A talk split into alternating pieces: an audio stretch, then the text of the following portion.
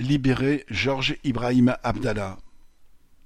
Le Comité national de soutien du militant pro-palestinien d'origine libanaise Georges Ibrahim Abdallah, emprisonné depuis trente-cinq ans dans une prison française et libérable depuis vingt-trois ans, appelle à manifester pour sa libération. Georges Ibrahim Abdallah, condamné en 1987, est libérable depuis 1999 mais reste en prison. Par deux fois, les États-Unis et Israël sont intervenus pour empêcher qu'il soit libéré et renvoyé au Liban. Les ministres Dominique Perben d'abord, puis Manuel Valls ont ainsi refusé de le libérer.